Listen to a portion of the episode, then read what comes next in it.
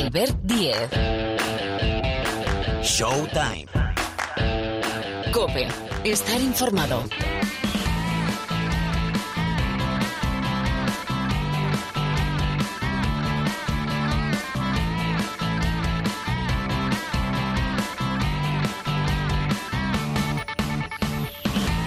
Tal? ¿Cómo estáis? Bienvenidos una semana más, feliz de reencontrarnos en la antena de Showtime, el programa de baloncesto de la cadena Cope. Por delante una hora, más o menos, donde, bueno, primero, hay que, es un aviso casi para la población, con toda la afectación global del coronavirus, claro, el mundo del deporte también se ve salpicado, el Consejo de Ministros ha decretado que todas las competiciones, oficiales y no oficiales, de ámbito nacional, pero también de ámbito nacional en nuestro país, durante la próxima quincena, es decir, 15 días, se disputen a puerta cerrada. Eso incluye, claro, también el mundo de la canasta, el mundo del baloncesto, con afectación directa, por ejemplo, a la Liga Endesa y también a los partidos de la Euroliga. De eso hablamos enseguida. Vamos a repasar cómo está la ACB recta final ya del campeonato. Todavía quedan jornadas, pero hay que, entrando en el último pack de 10 jornadas, ver cómo está la Liga Endesa.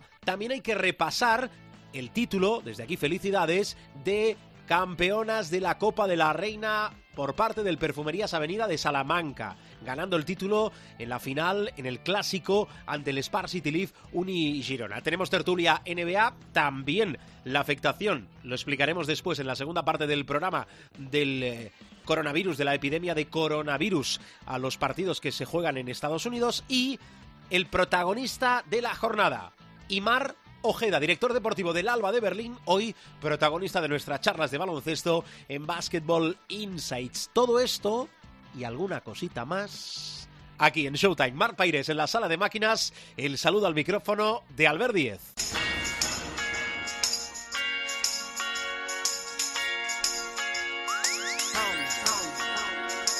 Empezamos a caminar en el capítulo de esta semana. Vamos con un bloque de información más allá de lo que acabamos de comentar. Primero con la Liga Endesa, porque es cierto que las próximas jornadas, como todo el deporte en España, profesional y no profesional, se va a disputar a puerta cerrada, pero venimos de la jornada 23 que hay que repasar.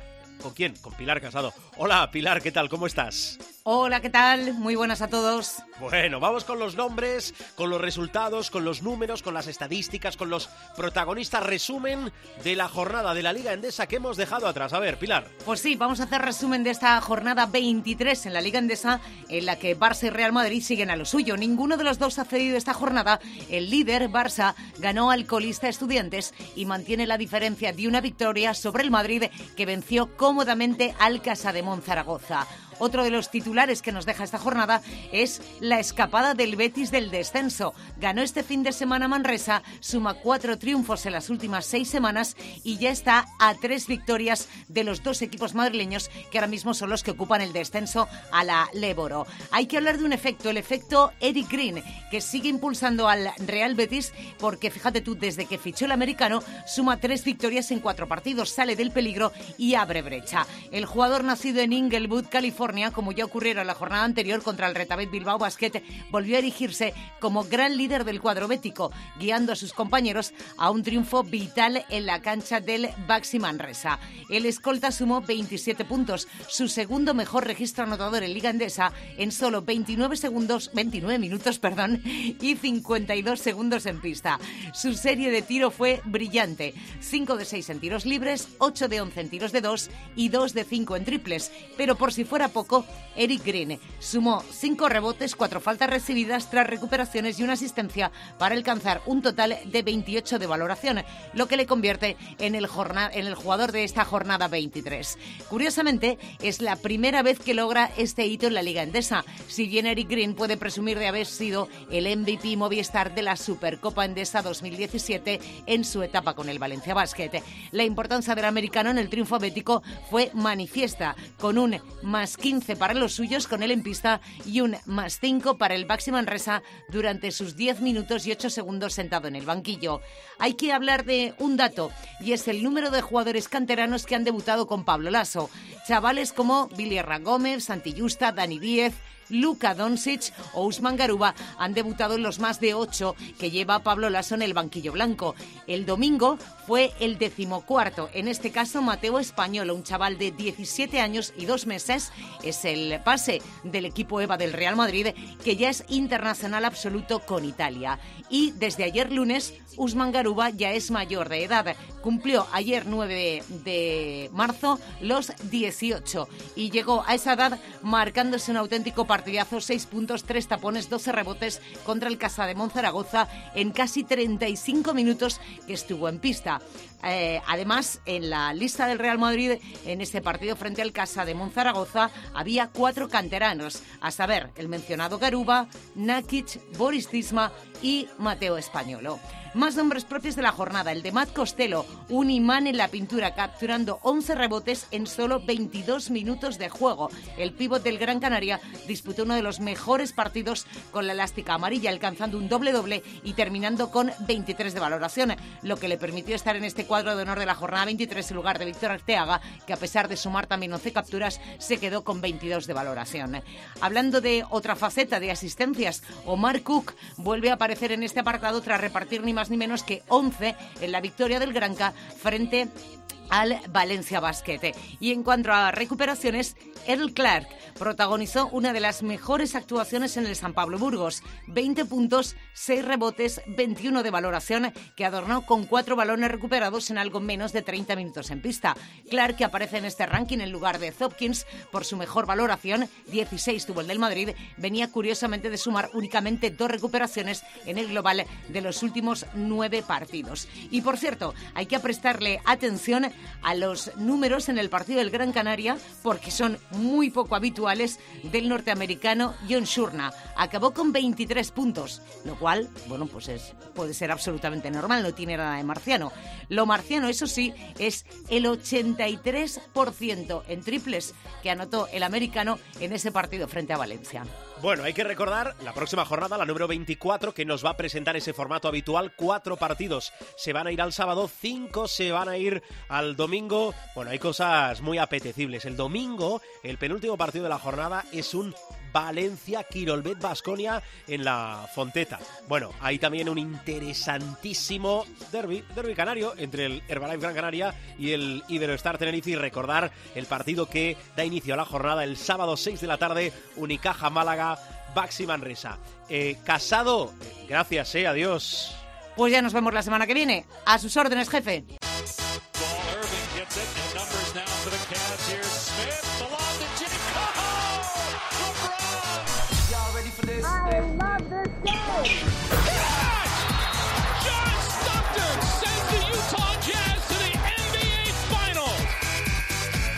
Con ganas de jugársela.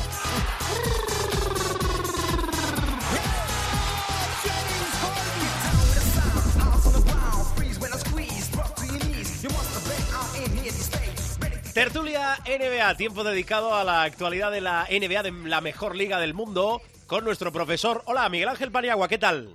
Hola, muy buenas tardes. Y nuestro noctámbulo, Rubén Parra, ¿cómo estás, Parrita? A las buenas, aquí estamos. Bueno, oye, empiezo con eh, esta afectación global, la epidemia de coronavirus que afecta, ya lo venimos apuntando, eh, recuerdo en el capítulo anterior, pero ahora con afectación directa a la NBA. ¿Qué va a pasar con el acceso a los vestuarios? Parra.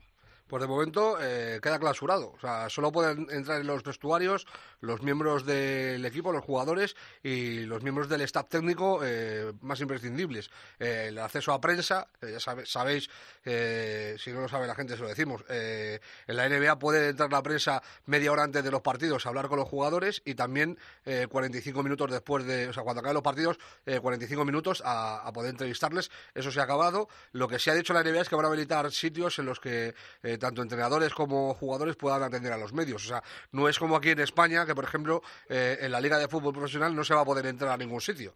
Eh, ni van a hacer ruedas de prensa a los jugadores ni a los entrenadores. Allí sí las harán, pero en un espacio eh, hecho para, para, para ellos, profesor. Y lo que se limita es eso, el acceso de tanta gente, que la verdad que era un trajín. Los vestuarios en la, en la NBA son un trajín y un trasiego constante de, personas. Bueno. A partir, eso empieza eh, la, en la madrugada del martes, o sea, del martes al miércoles. Del martes al miércoles. estaba dando vueltas antes, ¿verdad, Parra? de cuándo, a ver, aplazarse un partido en la NBA, tenemos un ejemplo con la muerte de Con el Clippers Lakers, pero eh, suspenderse, es decir, que no se hayan jugado partidos en la, en la NBA, si tiramos de memoria, ayudadme, Parra, Miguel Ángel, eh, ¿cuándo fue? Cancelar el último, el de la maratón de Boston. Maratón de eh, Boston. el Celtics Pacers, que se tenía que disputar el 16 de abril. El 15 de abril fue eh, el atentado terrorista en, la maratón de Boston y, se, era el último partido de temporada regular. Se daba la circunstancia de que los Celtics ya eran séptimos, no podían ser sextos ni podían ser octavos y que los Pacers eran terceros, no podían ser segundos y no podían ser cuartos. Y entonces lo que decidieron fue cancelar el partido. Eh, desde que la liga se juega con 30 equipos, temporada 2004-2005, es el único partido que se ha cancelado. Otros se han pospuesto. Recuerdo uno, por ejemplo, de eh, Ricky Rubio que tenía que jugar en México y se suspendió por problemas en, el pabellón, con la ventilación, eh, el de COVID últimamente también, pero esos son pospuestos, pero cancelados eh, desde la 2004-2005 con, 30 equipos en la liga, el único que, he encontrado yo, o del que recuerdo y que he encontrado, pues lo estoy mirando, es este partido. Eh, en años anteriores sí hubo ocasiones en las que algún equipo terminó con, con menos partidos o con más, también porque había desempates, porque las ligas eh, sobre todo al principio de la NBA, eh, los años 50 eh, y tal, pues se estaba instaurando el sistema de competición y había que jugar partidos de desempate o había temporadas con más o menos equipos y, había un diferente número de partidos. Pero por lo general, desde que se ha hecho la liga homogénea, con los 82 partidos jugados, yo es el, único que, recuerdo. ¿Ni con, la, ¿Ni con lo de las Torres Gemelas? No, es que la Torres Gemelas fue el 11 de septiembre. Es verdad. No, había empezado la liga. Es verdad, no había, no había eh, casado yo bien el calendario. Es cierto, es cierto. Bueno, pues eh, que sepáis de momento cómo afecta el coronavirus a la actividad habitual de la NBA. Profe, una de banquillos, a ver si tú me ayudas, a lo mejor tiene una explicación muy fácil. ¿Cómo es que, ya sabes por dónde voy, ¿no, Parra? Eh, los Nets, Brooklyn Nets, en zona de playoff, además con margen, destituyen a su entrenador, a Kenny Atkinson. ¿Por qué, profe?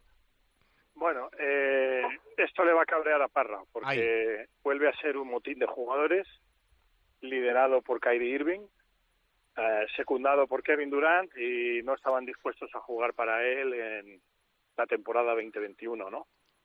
Y le va a cabrear todavía más el entrenador que quieren colocar, que es Tyron Lue. Así que ahí lo dejo. Eh, ha sido básicamente una situación en la que, que no es la primera ni será la última en la NBA. Debo decir que, a mi juicio, ¿eh? y es una opinión muy personal, desgraciadamente, es decir, es evidente que los jugadores tienen que ser importantes en la cadena de mando y en la cadena de decisión de un club, pero ya está bien hasta el punto de colocar, quitar y poner jugadores, ¿no? Eh, y, y entrenadores ni te cuento. Entonces, en ese aspecto, Ah, yo creo que el tema de los Nets es muy indicativo del poder que tienen ya los jugadores. Y en este caso concreto, pues eh, se han cargado a, a Kenny Atkinson, que no lo estaba haciendo mal, que era un entrenador sobre todo muy querido en, en los círculos de los propios entrenadores, pero básicamente es un motín de jugadores que ha terminado con la destitución del entrenador y ahora Kyrie Irving y en menor medida Kevin Durant están batallando para eh, que entre Tyron Lue, que es el, entrenador favorito de Kyrie Irving y de todo el grupo de LeBron James y compañía. Madre mía. Parra, ¿algo que decir? No, yo lo que te he dicho antes de empezar el programa. A mí me parece una broma y, y Kyrie Irving se está empezando a convertir ya en un personajillo a, estudiar. Mira que a mí me encanta como jugador, ¿eh? eh su dribbling, su forma de, de moverse, de tirar, de... No sé, o sea, como jugador me parece top pero tiene cositas muy raras y esta es una de ellas. hay que poner en perspectiva el asunto. Kenny Atkinson eh, clasificó el año pasado a los Nets para, para playoff y este año, con 20 partidos de Kyrie Irving y sin Kevin Durant, tiene, tenía séptimos a los Nets. Eh, ha desarrollado a tíos como Dinwiddie, que era un, un hombre con el que nadie contaba en la NBA y que con él ha crecido hasta límites insospechados, hasta promediar casi 20 puntos por partido y ha desarrollado el, talento eh, que tenía eh, eh, Brooklyn antes de tirar de talonario, antes de traer a, superestrellas como Kyrie o, Durán, eh, que es Caris Levert. O sea, el crecimiento de Caris Levert se debe en gran medida a Kenny Atkinson. Y yo hay cosas que no entiendo. una de ellas es que la directiva deje a los jugadores presionar hasta este punto, porque yo estoy convencido de que, de que es una cuestión de Kyrie Irving.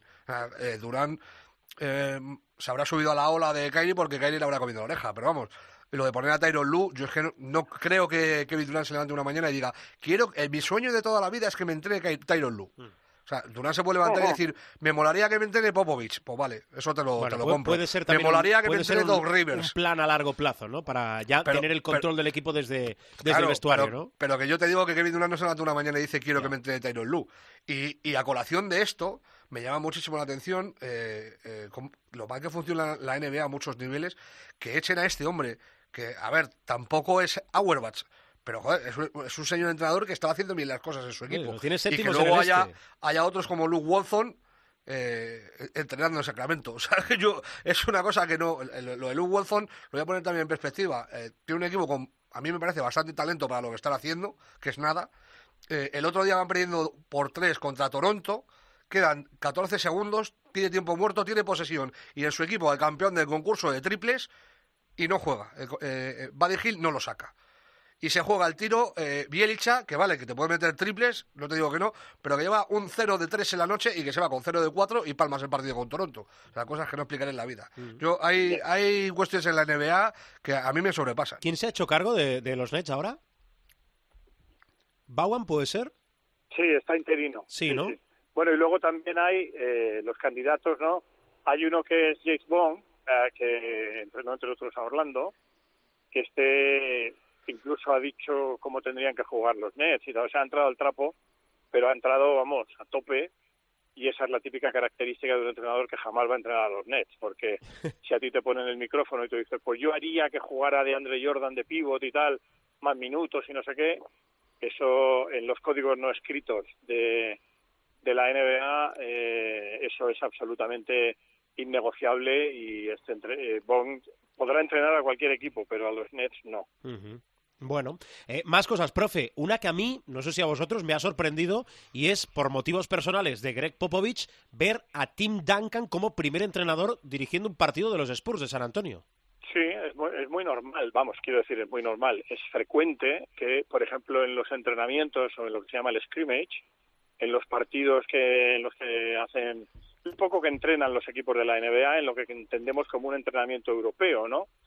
En lo que se llama el partidillo del entrenamiento, Popovich nunca lo dirige, siempre delega en sus asistentes, o bien en Becky Hammond, o bien en Tim Duncan, o en algún otro, ¿no? Y él se pone, se suele poner en la grada y va tomando notas y tal, es bastante frecuente.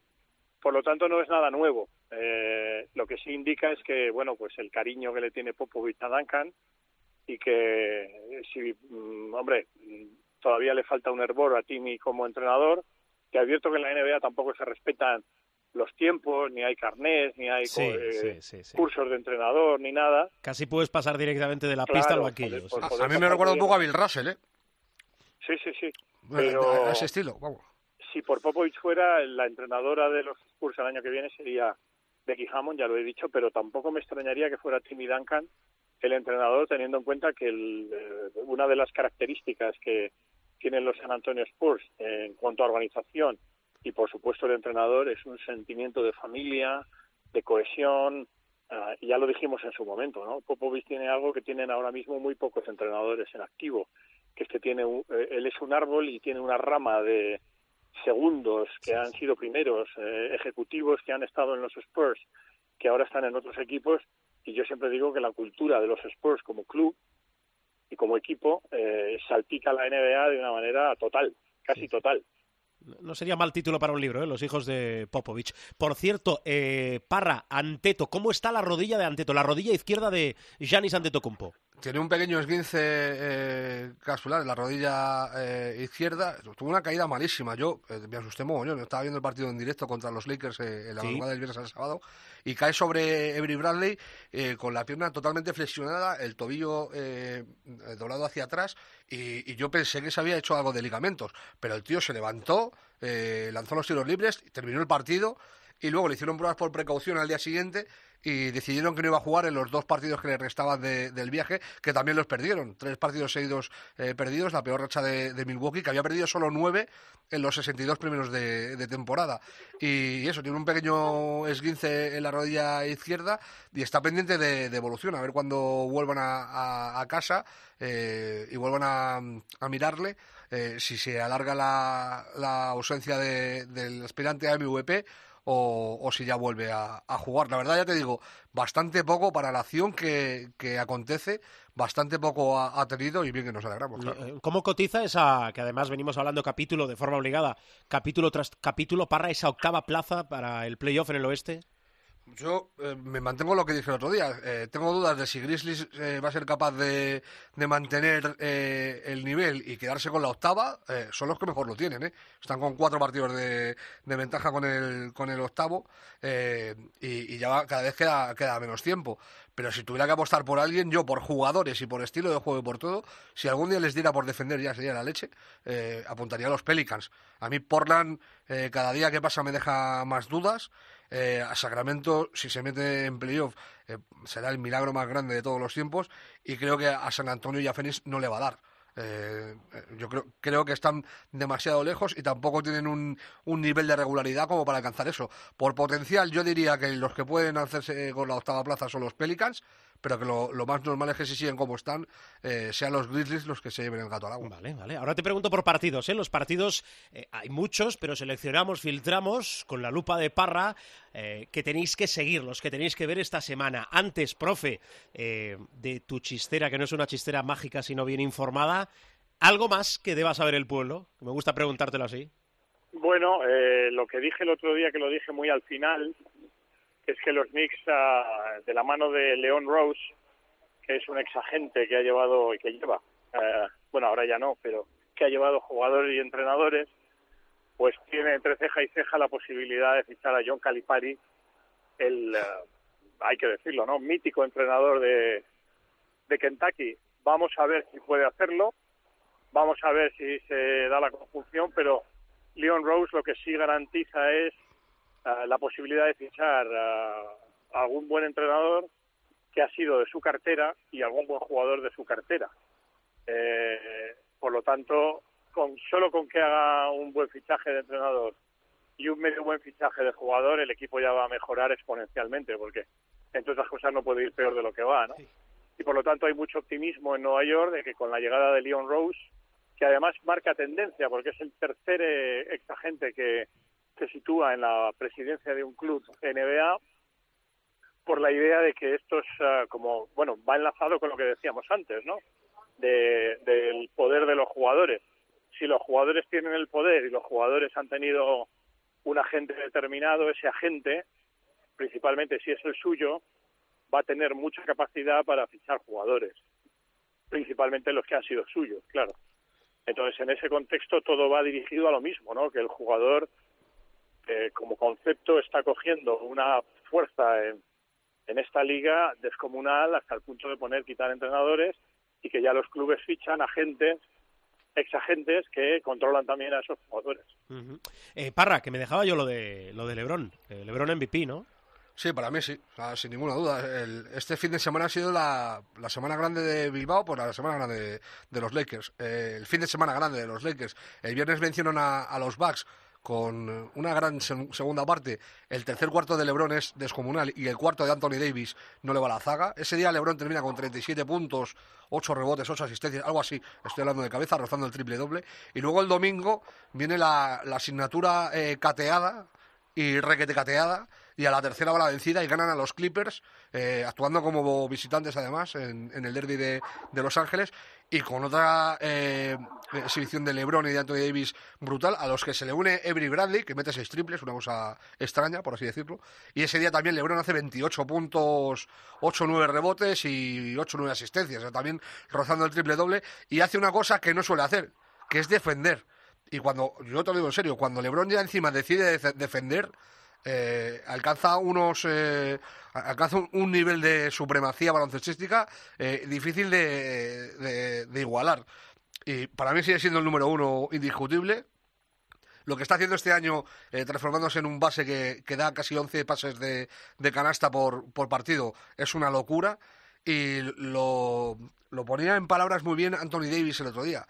Hay gente que lucha todos los años por ser el MVP, pero LeBron no lucha por eso. LeBron está luchando por ser el más grande de la historia. ¿Cómo se nota que están los Lakers? Te has entregado en cuerpo a, y alma No, no, a no, él. para nada. Te Yo- has olvidado de Ervin Magic Johnson, de No, cuando, Abdul-Jabbar. Te- cuando estaban los Clippers, Increíble. cuando estaban los Clippers, o sea, en los Clippers, en los Cavaliers, decía lo mismo. A mí lo que hizo LeBron con los Warriors me, me parece descomunal. No solo el año que gana, sino los años que pierde. O sea, yo la- las finales que ha hecho LeBron contra, contra los Warriors son antológicas.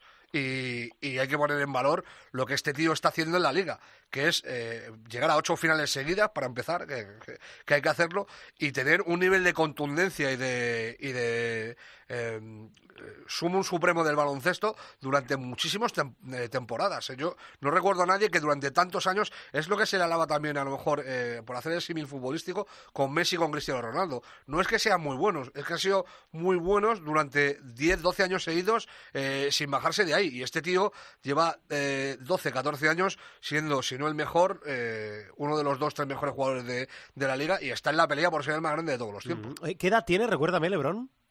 35. 35. Ah, pensaba que me ibas a hacer la extra. No, no, no, no, no. no. Ah, vale, Una pregunta necesaria para mi sabiduría 35, 35. momentánea. Oye, venga, partidos de esta semana. ¿Qué no nos tenemos que perder?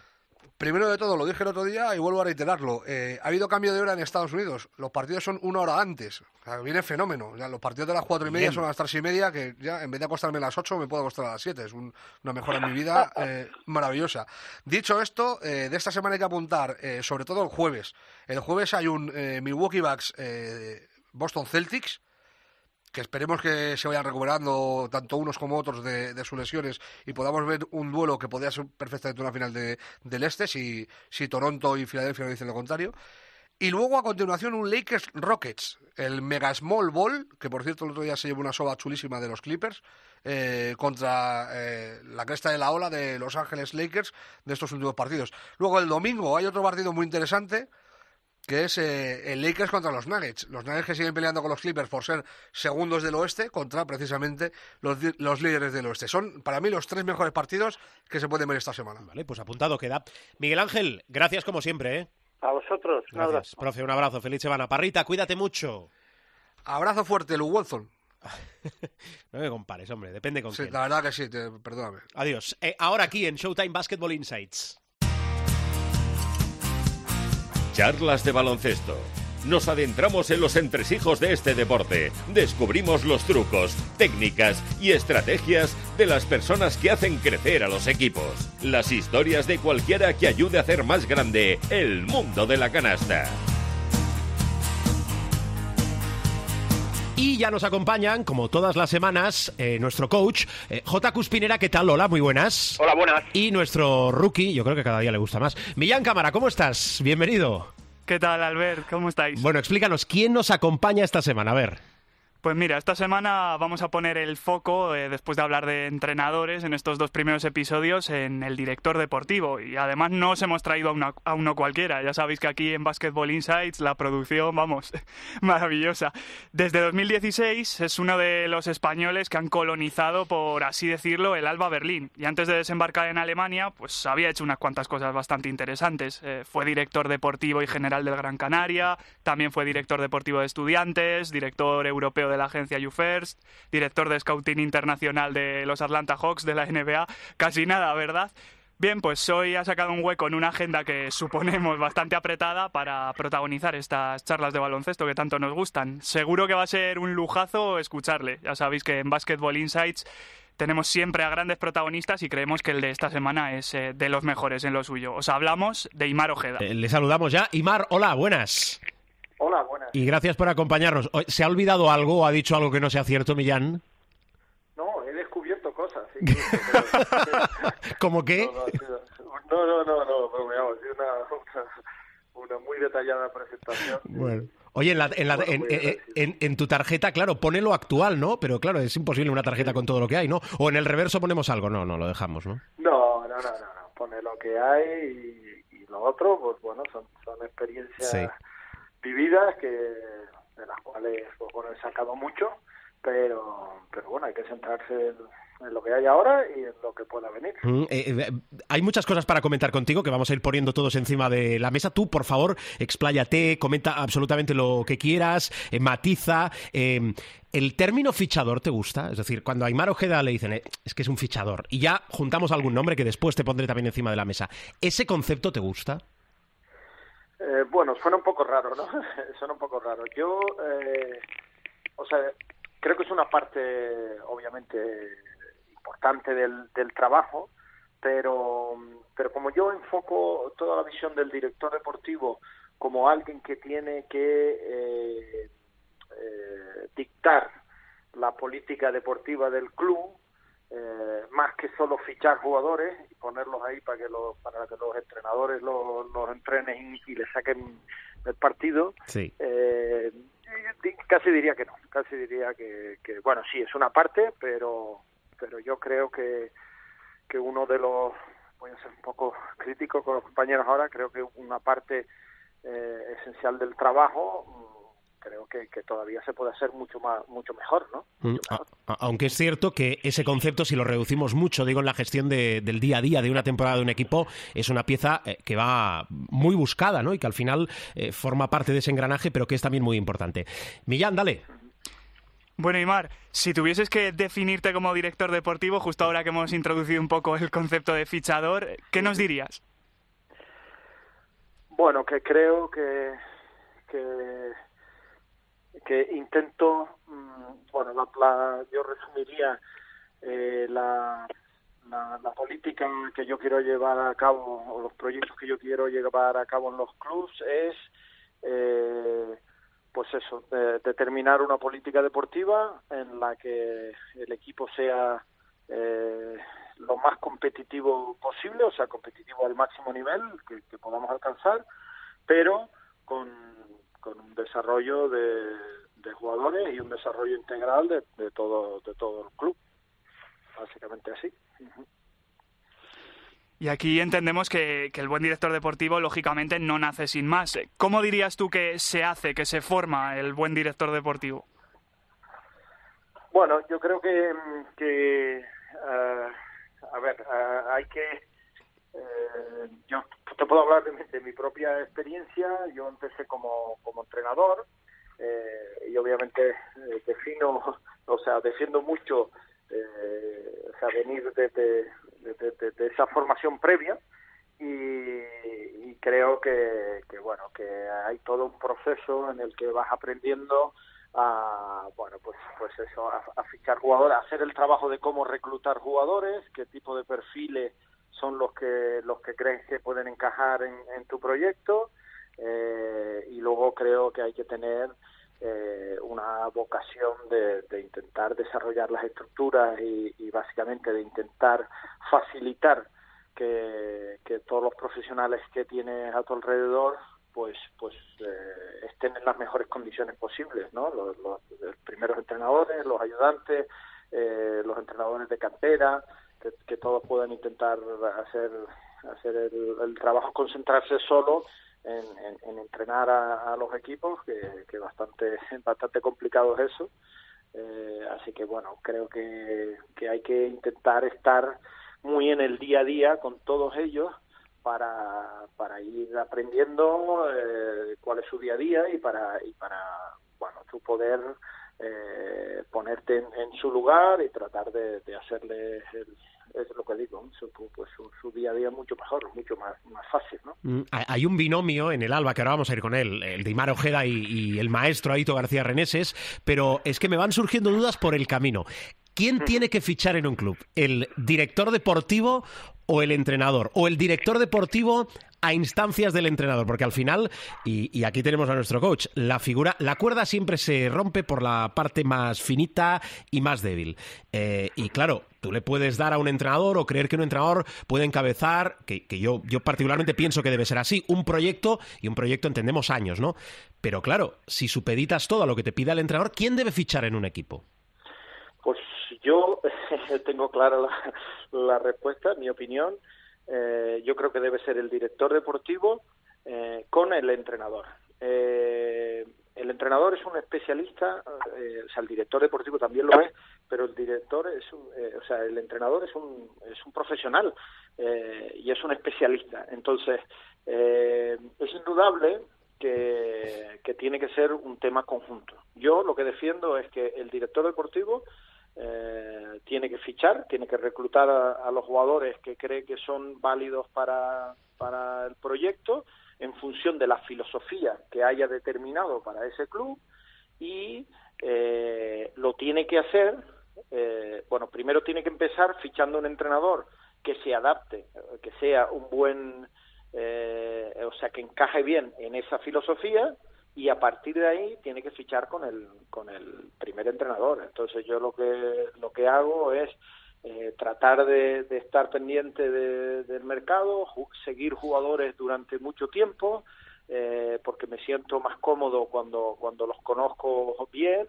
Yo creo que, que, además todo el mundo tomando decisiones pues eh, actúa un poco de la misma manera en su día a día las cosas que, que conoces y que y que te suenan, pues, pues eh, te dan más confianza, ¿no? Entonces yo hago ese trabajo de intentar eh, hacer un seguimiento de jugadores y luego eh, tengo que, afinar mucho pensando si va a ser un, jugador que al entrenador que tengo pues le valga y le pueda sacar, le pueda ayudar y el entrenador le pueda sacar el mejor rendimiento posible, ¿no? Y entonces se lo planteo al entrenador y, y el entrenador, o sea, hacemos este, ese trabajo paralelo pero ya digo, en la parte final con el entrenador, eh, pues el entrenador es un poco el que, el que si hemos hecho, digamos, el camino más o menos juntos, pues, pues ya, ya veremos eh, si la decisión es sí o no, y a veces pues no queda más remedio que, que planteárselo al entrenador en una etapa un poco más, digamos, final, y que el entrenador pues diga, oye, pues mira, no lo veo porque creo que esto va a ser así, así, así, y yo, bueno, y entonces si, si eso es así, pues ese jugador no entra, ¿no? Porque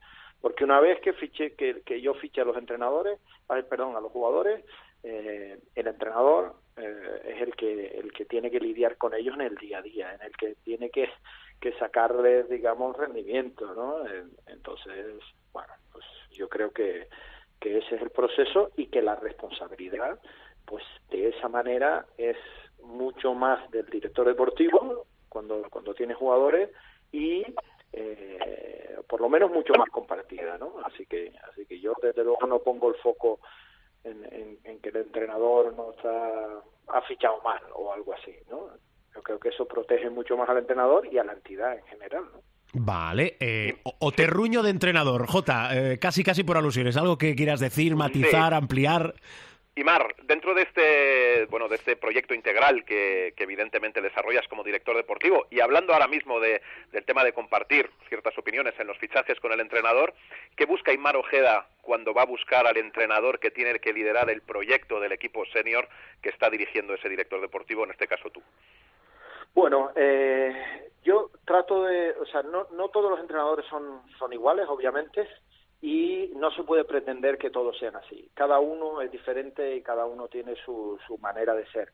Eh, yo lo que busco es que eh, sea alguien, eh, obviamente durante, durante mi carrera he ido variando, digamos, un poco, ¿no?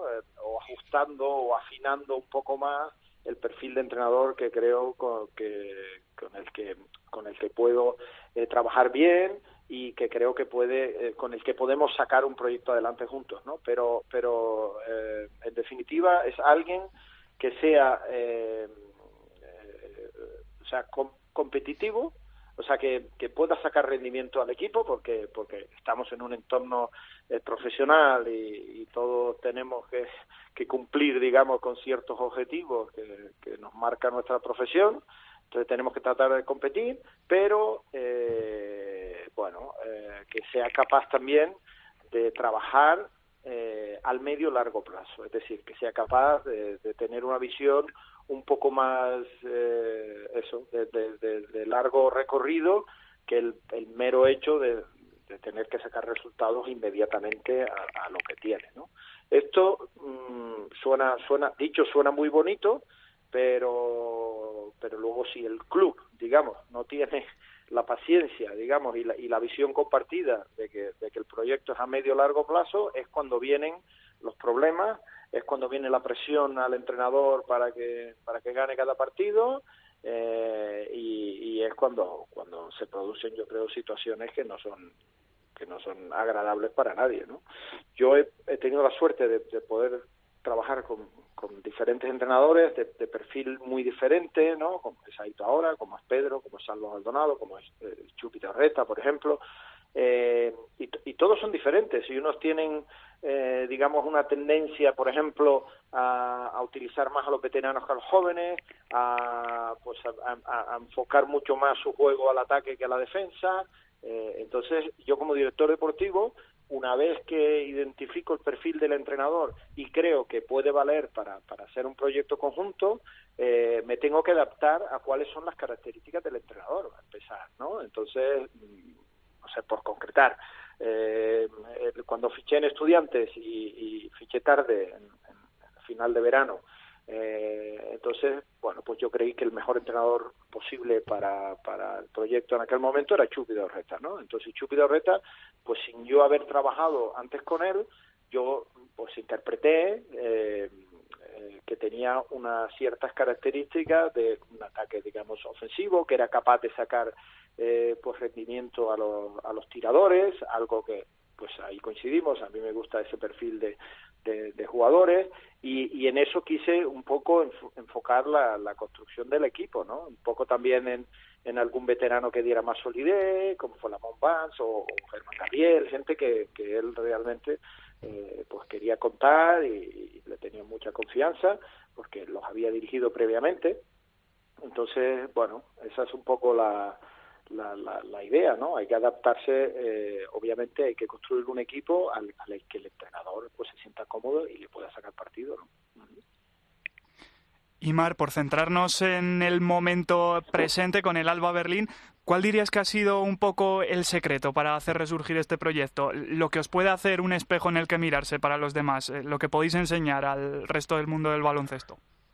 Bueno, yo creo que eh, el proyecto que yo presenté aquí cuando cuando me llamaron para, para fichar, yo lo que les dije es que me, interesaba un proyecto global de, cantera, no simplemente pues tratar de, de, hacer un, bueno, construir el primer equipo e intentar ser competitivo, sino, sino desarrollar un poco todo. Fue lo que les gustó y dijo que precisamente era lo que estaban buscando, me decía el director general nuestro aquí.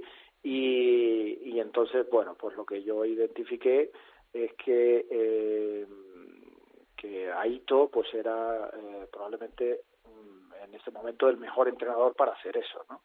Eh, yo creo que eso fue, digamos, una, una decisión acertada y ha sido una decisión clave, eh, pero también creo que hay ciertas eh, particularidades que se dan aquí. Creo que, o sea, el grupo de, de, españoles que, que he acabado formando aquí, con, con Aito como entrenador, con Israel González como ayudante, como Carlos Frade como entrenador de, de, desarrollo de jugadores, Raúl Rodríguez, director de cantera, pues, pues creo que, que lo que todos esos profesionales han traído es un conocimiento que en Alemania no había. Y eso ha, eh, se ha unido a una, a una institución que es tremendamente profesional y que, y que tiene eh, pues digamos, una visión muy, muy buena eh, de, crecer y, de enfocar. Entonces yo creo que esa combinación del conocimiento que traíamos de, España, porque, porque ahora que estoy fuera lo, lo, lo, puedo decir, digamos, sin que suene eh, demasiado arrogante, el, nivel eh, de conocimiento y de baloncesto en España es, es, muy superior a la mayoría de los países ¿no? de Europa. Entonces creo que, que, bueno que esa, esa combinación pues ha resultado ha resultado pues buena, ¿no? muy buena. Mm. Eh, una pregunta doble sobre el presente, pero también el futuro tuyo. Y ya sé que la, la, otra a lo mejor se la tendría que hacer a Ito García Reneses, a ver si tenemos oportunidad también, pero desde la cercanía, desde la amistad, desde el punto de vista de compartir eh, visión profesional, eh, tenemos siempre que exportar talento, es decir, Imar Ojeda tiene que estar trabajando en el Alba de Berlín, no puede estar en el baloncesto español. ¿Y hasta cuándo tiene cuerda Ito García Reneses? Bueno, o sea, yo salí salí por, obviamente, digamos, porque porque no, tuve la oportunidad de seguir trabajando en España, ¿no? O sea, bueno, cuando acaba mi etapa en el en el Gran Canaria, que no, bueno, que no acaba, digamos, como debía haber acabado, eh, pues nada, tengo la oportunidad de estudiantes, eh, pero luego ya es verdad que, que bueno, la situación en, estudiantes eh, no, no, me permitió seguir, eh, aunque aunque fue un año muy bueno y, y, la verdad es que lo vamos lo disfruté mucho porque porque es un año que las cosas también salieron bien y, y bueno yo creo que hicimos las cosas eh, bien. Eh, pues luego ya a partir de ahí pues pues eh, fui saltando de, una oportunidad en otra hasta que me salió esta de, Alba de Berlín en España pues no, no salió ninguna, no, no, hubo ninguna ninguna posibilidad, ninguna oferta, así que así que bueno, aquí aquí estamos, ¿no? Eh, eh, España sigue siendo, yo creo que la liga eh, más puntera, de, la, mejor de Europa, después de digamos de, lo que sería la Euroliga, que es una combinación, ¿no? Porque están los equipos españoles también, más que nadie, y, bueno, siempre siempre es agradable trabajar en, en, tu país, en un sitio de tanto nivel, ¿no? Pero bueno, aquí estoy contento de momento y, y, bueno, aquí seguiremos mientras se pueda. Y ahí todo, pues mira, eh, yo, o sea, depende del, de, del momento. Eh, el año pasado tuve un problema eh, de salud porque, porque bueno, antes de empezar el playoff, pues eh, empezó por un problema de cataratas y entonces pues yo le dije que, que bueno que, que se operase y que, y que los ayudantes pues bueno pues harían el trabajo hasta que él pudiese volver pero pero ahí todo no, no, no quiso con lo cual acabó todos los playoffs con, con muchos problemas de visión acabó dirigiendo los partidos con una gorra porque la luz del, del pabellón le molestaba y eso le hacía volver un poco mejor eh, hizo un trabajo impresionante porque porque pese a que no era capaz a veces de distinguir en, el otro lado o el, o el, tiempo en el marcador cosas así no, no, había nada que se le escapara no entonces después del después del, de la temporada digamos pues se, se, se operó quedó bien y, y, volvió no entonces él va un poco año a año eh, decidiendo si se encuentra bien de salud eh, pero yo, si te soy sincero, este año lo veo con una energía tremenda, ¿no? Y, Bien. y creo que, que, todavía va a seguir va a seguir varios años más. Bueno, charlas de baloncesto con Imar Ojeda, el director deportivo del Alba de Berlín. Eh, hay una cosa muy buena, eh, es que yo creo que ponemos sobre la mesa muchos temas, muchos temas de debate, visión relajada de, las cosas, y hay un tema que es horrible, que es el tiempo, como siempre pasa en la radio. Eh, J, muchas páginas, porque J es de notas, ya nos lo dijo. La última nota que pone, si se puede desvelar. La última nota mía de aquí, bueno, tengo en mente la cabeza, en la cabeza la pregunta final, entonces es la, es la que estoy, la que dale, estoy apuntando. Dale, ¿no? dale, dale. Sí, eh, Imar, desde tu experiencia en, en, tantos, en tantos ámbitos, ¿no? Porque casi has tocado todos los palos. Ahora como yo, yo me he apuntado aquí como diseñador de proyectos, porque es lo que, lo que me he quedado con tu visión de la dirección deportiva, ¿no? El diseñar un proyecto para, para un club que abarca muchas más cosas que fichar. ¿Qué consejo le darías a un entrenador joven? Que vamos a suponer que está empezando a formar parte de, una cantera o de un proyecto que tú diriges, eh, que tiene esa ambición por, por llegar a ser, eh, bueno, pues, pues un entrenador profesional de élite, ¿no? Pero que ahora mismo está en la cantera. ¿Qué, qué, qué consejo le darías a ese entrenador? Pero a uno que esté en mi proyecto, dice. Sí, o, o, o, que quieras incorporarlo a tu, a tu proyecto, ¿no? Alguien que, que, esté dentro, que tú veas que tiene cualidades, porque si no, no lo hubieses llevado, y que tiene uh -huh. esa ambición por llegar arriba, pero en ese momento está, está bueno, pues en, en tu proyecto de formar a los jugadores jóvenes, ¿no? Uh -huh. eh, ¿hay, ¿hay, algo que le, que le podrías decir para, bueno, pues para ayudarle o para simplemente intentar dirigirle en lo que es su, su día a día o su carrera? Pues es una buena pregunta, esa es una buena pregunta, porque además es difícil. No, yo, eh, bueno, creo que lo que haría es tratar de, de, de decirle que, que, que, bueno, que continúe eh, con, con, digamos, eh, lo que lo que esté haciendo, ¿no? Si es entrenador eh, en España, entrenador de cantera, pues probablemente es algo más, o está estudiando, está trabajando, es algo más. Lo digo porque aquí eh, en, en Alba Berlín hemos llegado a desarrollar una situación en la que tenemos entrenadores de cantera profesionales eh, y además unos cuantos, tenemos cinco o seis entrenadores profesionales, lo cual pues es una satisfacción eh, tremenda para mí porque porque bueno es gente que, que tiene pasión y que, y que se puede dedicar plenamente a baloncesto sin ser digamos un profesional eh, exclusivamente siendo primer entrenador o ayudante de, ACB o, de LEP, ¿no? Entonces, bueno, eh, hasta que se pueda de- determinar el camino, si realmente puede dedicarse profesionalmente a esto, pues obviamente que siga enfocándose en las dos cosas.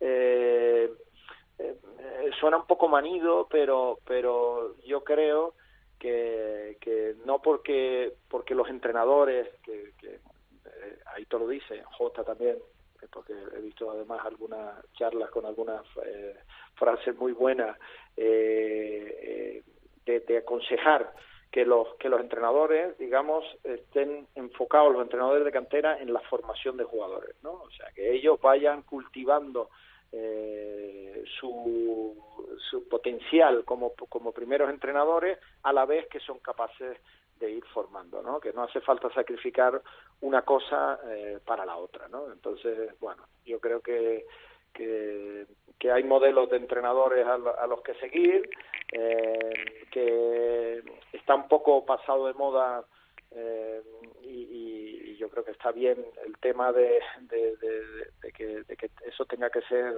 casi una o el dirigir a jugadores sea sea como un estilo antiguo militar no diría diría que, que bueno que hay que enfocarse en, tratar de, sacar lo mejor de los, de los de los jugadores y de los chavales en este caso eh, pero ayudándoles a crecer no y bueno no sé creo que le diría que se enfocaran un poco en eso Mm, Está bien, muy bien. Pues nada, eh, lo dejamos aquí.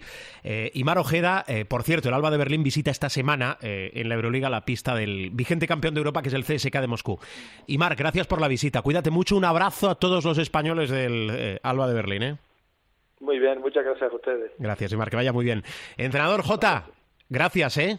Gracias a vosotros. Hasta la semana que viene, cuídate. Hasta luego. Millán, un abrazo fuerte.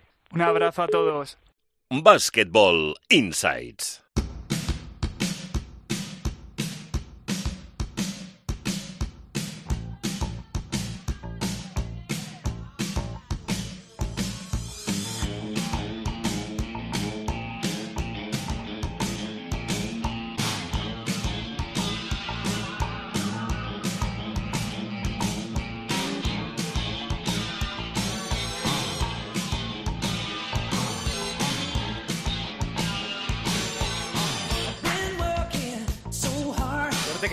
Esta canción es corta. Tenemos más cosas en Showtime. Enseguida Tertulia NBA con Miguel Ángel Paniagua y con Rubén Parra. Y después Basketball Insights con J. Cuspinera y Millán Cámara. Hoy con... Le voy a preguntar después si esto de fichador le gusta a Aymar Ojeda, que es uno de los grandes directores deportivos, entre otras cosas, que tiene nuestro país ahora en el Alba de Berlín y trabajando muy bien en ese binomio junto a Ito García Reneses. José Luis Gil, ¿qué tal? ¿Cómo estás? Muy buenas, aquí estamos. Bueno, hay que hablar y felicitar, primero felicitar y después hablar al Perfumerías Avenida Ah, de Salamanca. Yo pensaba que ibas a hacer otra felicitación. ¿A quién? No, no, no, luego, luego hablamos. ¿Sí? El Supermanager, sí. En el Supermanager. Pues bueno, Sí, después sí, en el. Supermanager No, veremos no, qué nos no. propone eh, José Luis Gil. No, hombre, hay que felicitar a bueno, Perfumerías Avenida. Exacto. Hombre. Tercera Copa de la Reina consecutiva, ganada en el Gran Clásico ante Spar City Lifun y Girona, haciendo, bueno, entiendo, ese factor Bursburg, el factor bueno, pista. Factor Würzburg que ve consagrar a un equipo campeón en su casa 25 años Arrea. después. Llevábamos un cuarto de siglo, que se dice pronto, sin que un organizador de la fase final de la Copa de la Reina acabara levantando el trofeo. Pero mm, la verdad es que no han dado, no han dado opción, ¿eh? Las chicas de Miguel Ángel Ortega, Perfumerías Avenida. 7-6-5-8. Y eso que veníamos diciendo que Unigirona tenía la medida tomada, las perfumeras...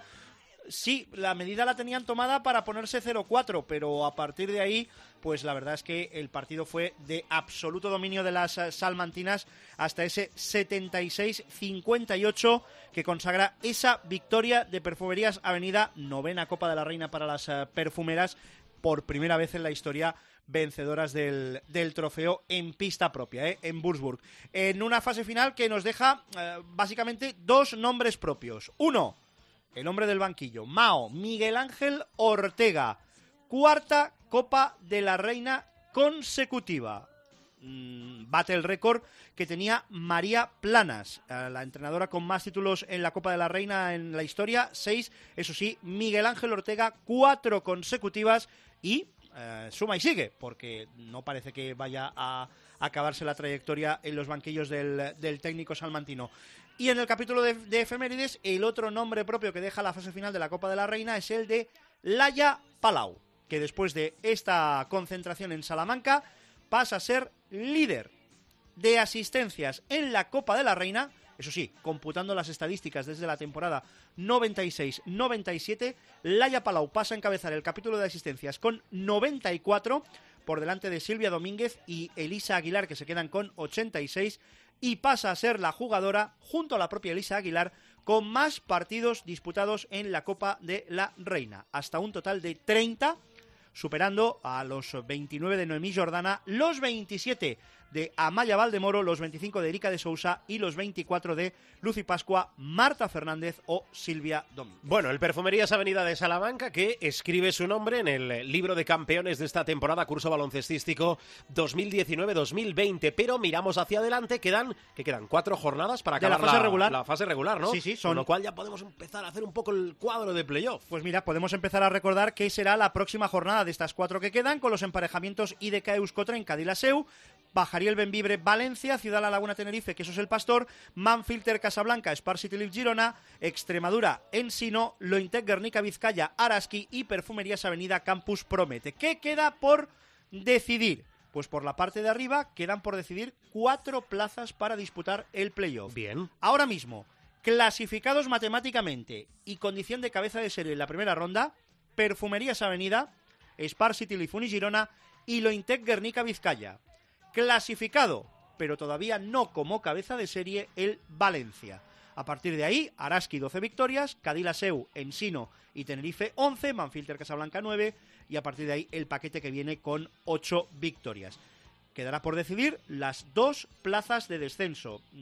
Salvo alguna combinación matemática que se me haya escapado, Difícil. lo tiene, vamos, hiper mega requete absolutamente complicado Benvibre porque está con cuatro victorias y le quedan cuatro partidos. Podría igualar con ocho a Campus Promete y Euskotren si pierden todo y a ver qué harían los dos equipos que ahora mismo están con seis victorias que son Extremadura y Quesos El Pastor. Dos plazas de descenso por decidir, cuatro de playoff por adjudicar en las cuatro jornadas que quedan de fase regular. Bueno, así está la Liga Femenina Endesa. Tenemos más cosas. Supermanager, ¿no? Querías hablar del Supermanager, dale.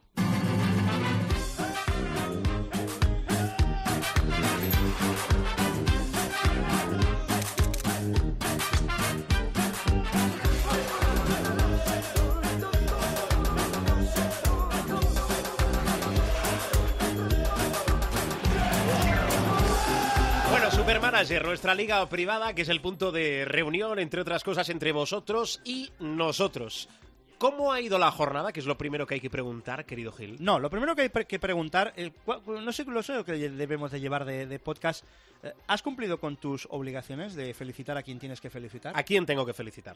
Hombre, a un señor, porque cuando uno ya pasa y cumple 18 años, ya es todo. Hombre, perdona, ahora eh, cuidado que entramos en un terreno pantanoso que es el rincón del No, madridista. pantanoso en absoluto. Eh, eh, no lo digo por a- a- ponerte del lado de un equipo. Usman Garuba. Usman Garuba, sí señor, 18 años. Además está jugando bastante bien, por no decir muy bien, los últimos partidos. Encuentro completísimo ante, ante Asbel Villerban, encuentro completísimo ante Zaragoza. O sea que felicidades a este ya señor, ¿eh? porque cuando uno ya tiene 18 años hay que tratarle de usted, de señor. Claro, de, etcétera, de, etcétera. de 17 a 18 cambian muchas cosas en la vida, ¿verdad? Hombre, te puedes sacar el carnet de conducir. claro, por puedes ejemplo. votar. Puedes votar, Claro. por ejemplo. Cosas, cosas varias. ¿Cómo nos ha ido la todo esto? Es para disimular que la jornada nos ha ido Fatal. Sí. No, si tú ya esto esquivo eres, ya de por sí. Sí. A ver, puntuación. 159,60. Vale, y eh, nuestra liga privada. eh, Nuestra liga la privada. ha ganado. La ha ganado un la ser jornada- humano con qué puntuación? Bueno, un ser humano que responde al nick de manager de Dani Violins. Dani Violins es de Vigo, Sí. pensaremos que es gallego. Y su equipo Si se es llama de Vigo, normalmente pensaríamos Hombre, que es puedes gallego. estar Porque afincado si en es- Vigo, sí, puedes estar sí. afincado en Vigo pero si y es de Vigo, asturiano. Si es de Vigo y pensar que es extremeño sería un- de inicio una asociación rara de Bueno, oiga, algún, extremeño habrá Sí, sí, sí. afincado en Vigo. Totalmente. Eh, cu- ¿Cuál es nuestro correo? Que, que nos escriban, que, nos, que interactúen. Bigoncesto, se llama el equipo 231 con 20 para ¿Cómo es lo de la nuez, Gil? Eh, es redondo como una nuez, tiene cáscara como una nuez, tiene sabor a nuez. ¿Qué es? Desde Vigo y se llama Bigoncesto. A ver, ¿de dónde puede ser? Seguimos. Bueno, pues eso que la jornada la ha ganado Bigoncesto con 231 con 20. La general sigue encabezada por Durantín de Calasparra, 4.263,00. Segundo, Lucas y Ainhoa de Valencia, 4.253,40. Tercero, Josep Pedrerol, 4.140 con 20. Fuera, cambia, cambia, cambia, cambia. Venga, Cambia. no nos perdamos. No nos perdamos. ¿Qué equipo llevábamos? Eh, Marceliño Huertas, Kino Colom y Artur Zagars, el, Sí. el hombre de Juventud, el segundo base de Juventud. En eh, el perímetro, Prepelic, Butell, Eric Green y Daniel Díez. Gracias, Daniel, por el cero de esta jornada. Y en la pintura, Nico Mirotic, tu protegido, tu ahijado Nico Mirotic, con Tornik Schengelia, George Shermadini y Dejan Kravic. Con lo cual, Con lo cual ya he hecho los cambios. sí, Sí. ya está. Sí. Inamovibles. Sí. Además, como. Bueno, hombre, como- si se rompe como alguien de podcast a- lo pueden escuchar desde el martes hasta que arranque la jornada. Si se rompe pues, algo, pero, pero claro, bueno. ya es igual. En resumen, que eh, incorporamos a Gal Mekel, el Bien. base de Unicaja, eh, para que esté... Vamos a dejar a Zagars porque, claro, con 59.000 y broker negativo no estorba. Él mucha- puntúa poco, pero no estorba. A lo mejor ¿Eh? ayuda, ¿no? A lo mejor ayuda. Con un Ya. poco de suerte hasta puede que, puede que ayude. Se marcha Daniel Díez, en, eh, incorporamos a Askia Booker, el hombre Sí. de Murcia, y en la pintura eh, soltamos a Dejan Kravic e incorporamos a Walter Tavares. Vale. Ah, Huertas, Mekels, eh, Huertas, Mekel, Zagars, Prepelic, Butell, Eric Green, Booker, Mirotic, Schengelia, Shermadini y Walter Tavares. Tiene buena pinta ese equipo. Sí. Para superar los 159 Total, nos la tiene que semana dar. que viene llegaremos con la misma canción de cada semana, pero bueno. Muy bien. ¿Te has quedado con algo en el tintero, algo que decir? Nah, nah. No, entonces no te preocupes, que vamos a ir cerrando el programa. Tranquila, adiós. Venga.